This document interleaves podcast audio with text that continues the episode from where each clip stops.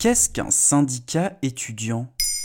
Merci d'avoir posé la question. Une affaire à partir de rien. C'est en ces termes que Jean-Michel Blanquer, ministre de l'Éducation nationale, a qualifié l'affaire du syndicat Avenir lycéen que Mediapart et Libération ont révélé. Ce syndicat naît dans le contexte des blocages des lycées survenus en décembre 2018, parallèlement au mouvement des Gilets jaunes, et soupçonné d'avoir été téléguidé depuis la rue de Grenelle directement par le ministère de l'Éducation nationale. D'avoir le sentiment d'avoir été instrumentalisé et euh, utilisé à des fins euh, politiques.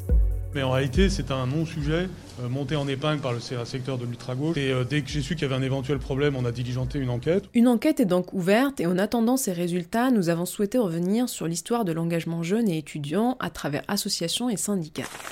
Un syndicat est une organisation de représentation étudiante ou lycéenne qui entend porter la voix de ses adhérents dans les instances décidantes, généralement de loi 1901 car le statut juridique du syndicat est réservé au monde du travail. Ces associations ont pour but de défendre les intérêts des élèves et des étudiants et d'exprimer leur opinion sur la gouvernance des universités et leur politique de vie étudiante ou sur les réformes successives du bac. Pourquoi on emploie le terme syndicat alors? Le terme de syndicat est davantage employé par analogie aux syndicats professionnels avec lesquels ils estime partager un ensemble de valeurs et de méthodes. Historiquement, cela correspondait à la section jeune de tel ou tel syndicat professionnel, lui-même affichant des affinités avec tel ou tel parti politique, comme par exemple l'UNEF, Union nationale des étudiants de France, proche de la CGT, lui-même proche du PS, le Parti socialiste, avec ses jeunes du MJS, le mouvement des jeunes socialistes. Pour ces jeunes adhérents, les années d'études permettent de cultiver un certain esprit critique et politique, dans ce qui va être les premières années de l'engagement. Un engagement qui se poursuivait généralement dans le monde du travail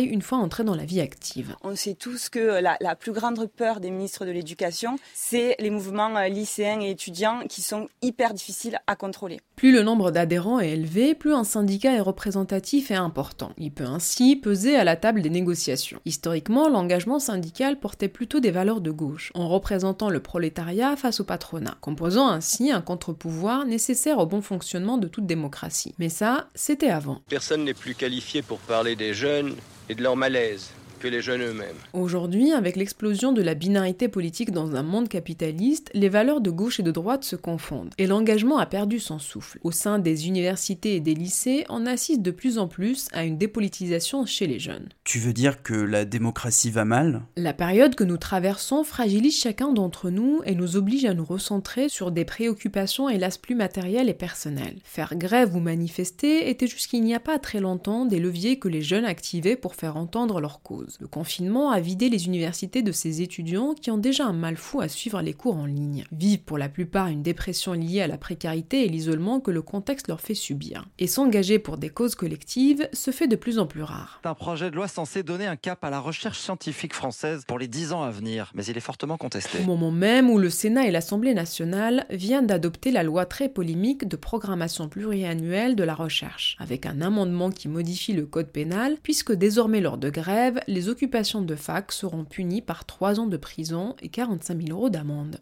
Voilà ce qu'est un syndicat étudiant.